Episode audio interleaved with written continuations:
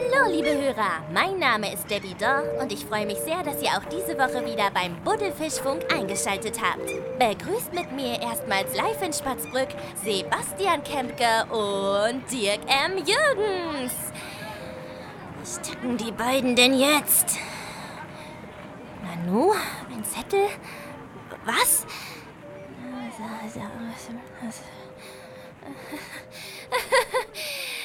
Ähm, okay. Nach einer ausverkauften Tour mit der erfolgreichen Musical-Adaption von Enzo Castellaris Keoma präsentiere ich euch heute die weltbekannten Performance-Künstler Sebastian Laserblast Kempke und sein Mentor Dirk M. Jürgens, dessen erklärtes Ziel es ist, das Wasser der Weltmeere mit Zitronenaroma zu versetzen.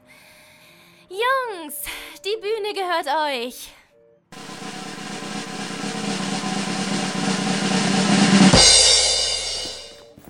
Ja, dann, äh, also, hallo, hallo, liebe Bürger von Dings. Spaßbrück.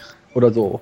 Äh, ja, wir sind, wie gesagt, vom Buddelfischfunk und wir haben nicht so richtig was vorbereitet. Wir sind recht spontan eingesprungen, da die Clowns ausgefallen sind, die sonst hätten auftreten müssen. Die hatten einen Unfall. Ein schlimm. schlimm, schlimm. Ja. Äh, na, na, na gut, na gut. Äh, uns erreicht mittlerweile ein paar Hörerfragen. Darum wollen wir die häufigste hier gleich beantworten. Ja, Skugel ist eine echte Person. Er ist kein Pseudonym von uns. Er ist kein literarisches Konstrukt. Er ist kein literarisches Ich. Auch wir würden es wünschen. Dem ist aber leider nicht so. Irgendwo da draußen ist er. Ja, und für alle, die die Folgen vorher noch nicht gehört haben, Skugel ist äh, der Autor dreier Kurzgeschichten, die wir in den ersten beiden Folgen des Buddelfischfunks gelesen haben. Ja, vielleicht hört ihr einfach mal rein, wenn ihr wissen wollt, was dahinter steckt. Wir sind gerade raus aus der letzten Aufführung von Keoma und hatten nicht Ja. mal Zeit, uns umzuziehen, wie ihr seht. Wir sind noch in voller Montur. Äh, bei der Gelegenheit, lieber Dirk, es sei mal angemerkt, was für ein vortreffliches Keoma-Kostüm du trägst. Ne? Das ist richtig gut.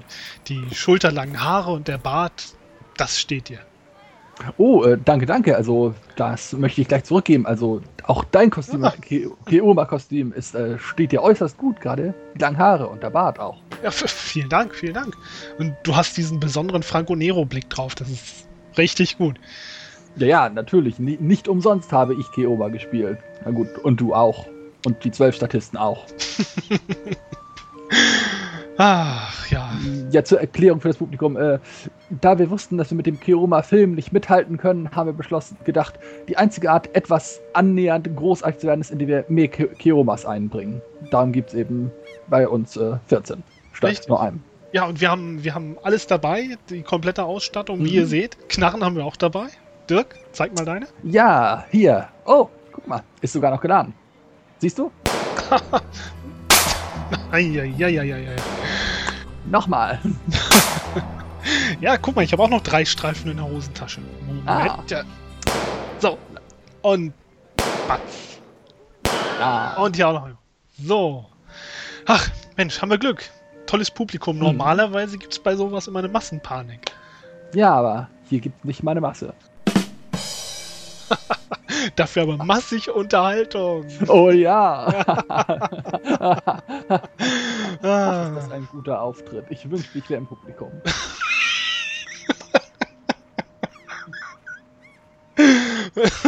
Okay.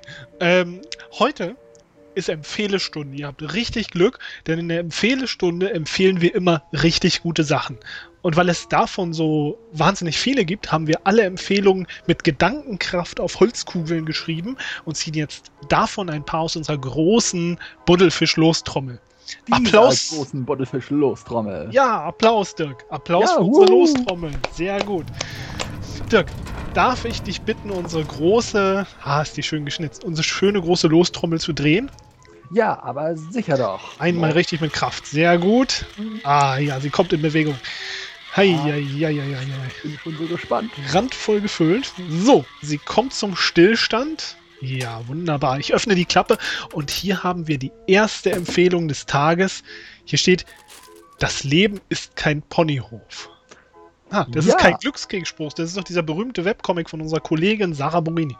Ja, das stimmt, das stimmt. Und äh, der Zeitpunkt, äh, diesen Comic zu empfehlen, ist dieser Tage besonders günstig. Denn, äh, wie vielleicht bekannt, äh, ist jeder Comic auch in hübscher gebundener Printausgabe beim Zwerchfell Verlag erschienen. Und, darum das Allerbesonderste, der vergriffene erste Band wurde gerade von Panini, ja, niemand geringeren als Panini, neu herausgebracht und haben damit unsere gute Sarah zum Kollegen von Batman gemacht. Ha, wunderbar. Verdientermaßen. Ja, auf jeden Fall, auf jeden Fall. Und jetzt fragen unsere Hörer sich sicher das gleiche, was ich mich fragte, als ich diese Nachricht be- bekam. Ja, auch die Panini-Ausgabe hat exakt das gleiche exzentrische Quadratformat, welches auch die Zwerchfell-Ausgabe hat. Man kann also beide Auflagen gemischt nebeneinander ins Regal stellen, ohne dass schlimme Dinge passieren, wie sie sonst passieren, wenn Reihen nicht einheitlich aussehen. Applaus für diese Leistung. Sehr Auf gut. Fall, Wunderbar. Das ist sehr gut geworden. Und äh, ich würde sagen, da schießen wir auch nochmal in die Luft, oder? Ja, doch, ich denke auch. Alles klar. So. Und wunderbar. Sehr gut geschossen. Ja, ja. Ja, sollen wir dann nochmal in der Lostrommel drehen? Oder Ich denke doch, ich denke doch. was haben wir noch da? Das werden wir gleich sehen. Oh ja, mhm. alles purzelt durcheinander. Mal sehen. Aha, sie kommt zum Stillstand. Würdest du mal ziehen? Was, was können wir als Ja, nächstes sehen? ja, ja, ich hoffe, es ist nicht wieder der Milzbranderreger. Das war ein sehr beschissener Auftritt damals. Ähm, War aber einer deiner bekanntesten Auftritte. oh ja, oh ja. Und aber diesmal bekommen wir Empire of Bees. Aber es sind keine Bienen, es sind Bees. Richtig. Empire of the Bees, eines der aktuellen Bücher aus dem Hemlock Filmverlag. Und da geht es um Empire Pictures, die große, berühmte B-Film-Schmiede des berühmten B-Film-Königs Charles Band. Das Buch haben Dave J., Thorsten Davy und Nathan Shummate geschrieben. Und das ist seit einigen Monaten überall im Handel erhältlich und ist ein richtig tolles Stück mit vielen Details, Interviews zu Klassikern wie Laser Blast. Da kommen wir mal auf meinen Spitznamen des heutigen Tages zurück. Danke, Dirk, dass du dafür, dass du das auf den Zettel notiert hast. Bitte, bitte. So Klassiker wie Arena, Robot Jocks, Ghoulies, Reanimator, die Liste ist endlos. Ein, eine richtig schöne Schatzkiste an Informationen, Anekdoten. Ja, das kann ich jedem empfehlen. Empire of the Bees. Ich hoffe, es kommen darin auch genug Miniaturmonster vor, wie sie ja bekanntlich die große Passion Charles Band sind. Unmengen, natürlich. Das ist gut, das ist gut. mit Miniaturmonstern hat für mich in meiner Charles Band Erfahrung auch alles angefangen, als ich so klein war, als ich nämlich Laser Blast das allererste Mal gesehen habe. Ein sehr seltsamer Film, in dem ein Außenseiter, der eine Waffe von Außerirdischen findet, sich über die Spielzeit des Films hinweg langsam zu einem Mutanten entwickelt, dessen Lasergewehr an seinem Arm festwächst und äh, ja, sehr apokalyptisch, sehr seltsam das Ganze und hat sich irgendwann Ende der 80er mal ins Vormittagsprogramm von RTL verirrt an irgendeinem Sonntag und da saß ich so klein vom Fernseher und habe das gesehen und den ganzen Nachmittag nur gespielt. Ich wäre ein völlig seltsamer Mensch und wie würde ich mich wohl fühlen, wenn ich außerirdische Arte- Artefakte finden würde, die meinen Verstand langsam zerbröseln. Fand ich toll, dass RTL das damals direkt nach Transformers gezeigt hat. Ja, bis heute sehr einflussreich. Darauf sollten wir wieder einmal ins Publikum schießen, ohne den sehr offenkundigen Bezug zu sehen. Okay, alles klar. Und zack. Ja. So. Tja, dann sollten wir uns vielleicht ein drittes Mal an die Trommel begeben. Ja. Darf ich bitten, Herr Kepke? Aber sehr gerne noch. Ähm, Geh mal einen Schritt zurück. Ich hole mal etwas Dollar aus. Ja. So, und. Ja, Was, was, was, was? Alte rostige Ding. Ah, so, manche sagen, unsere Lostrommel sei verflucht, aber. Ah, mal sehen, die Klappe öffnen. Was haben wir hier?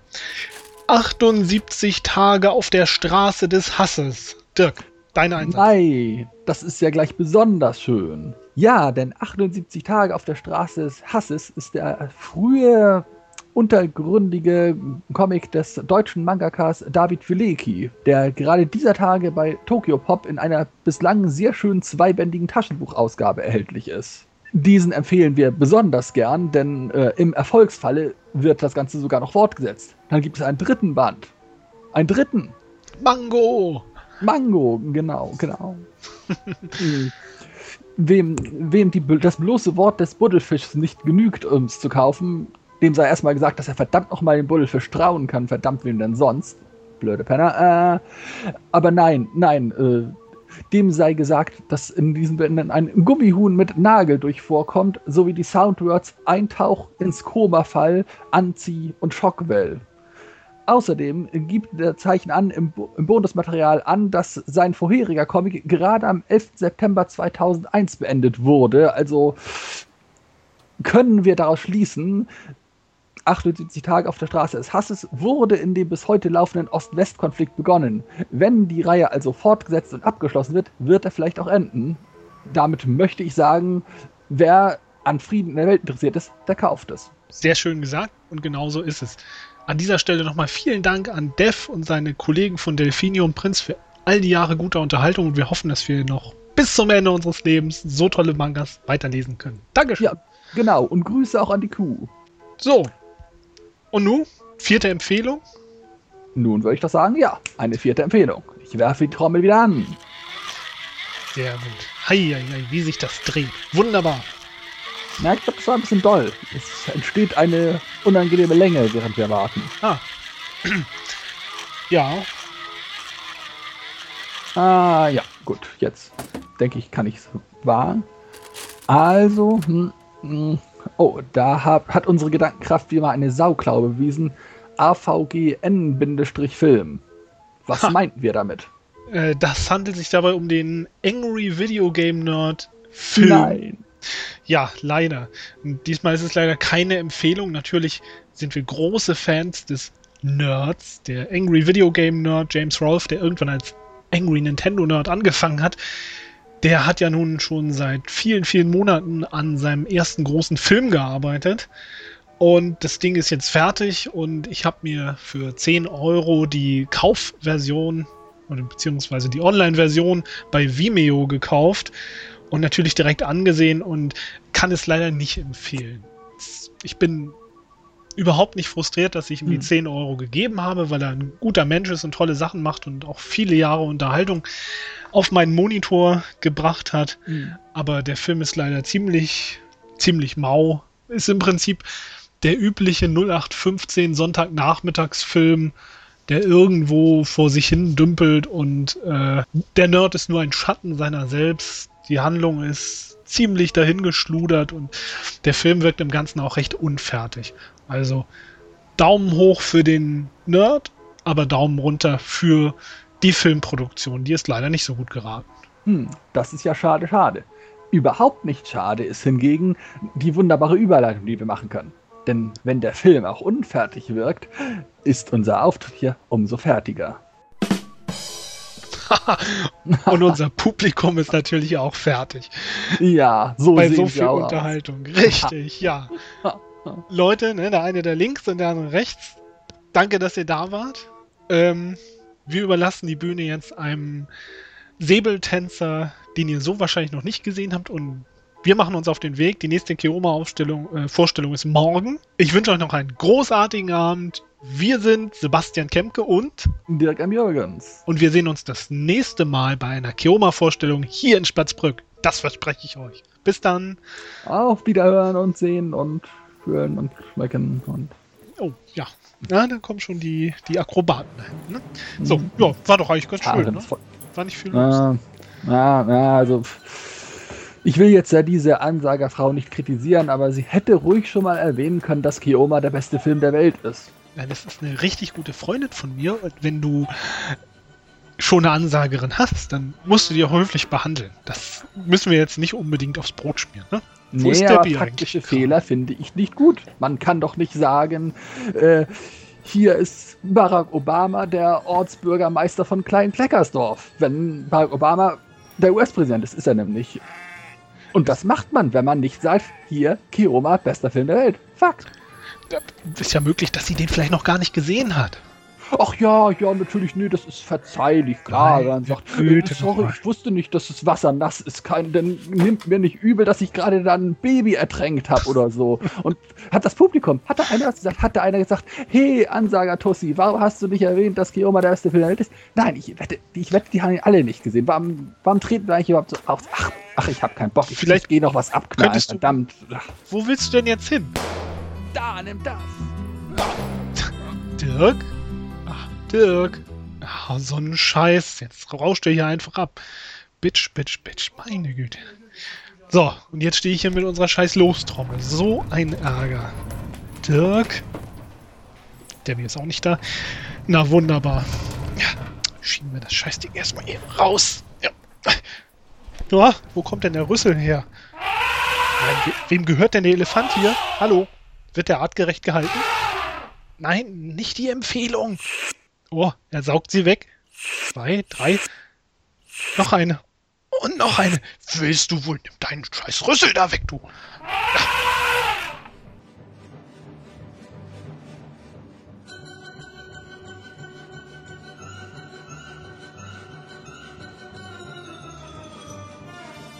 Alle Folgen des Buddelfischfunks und viele weitere Artikel und Comics findet ihr auf buddelfisch.de.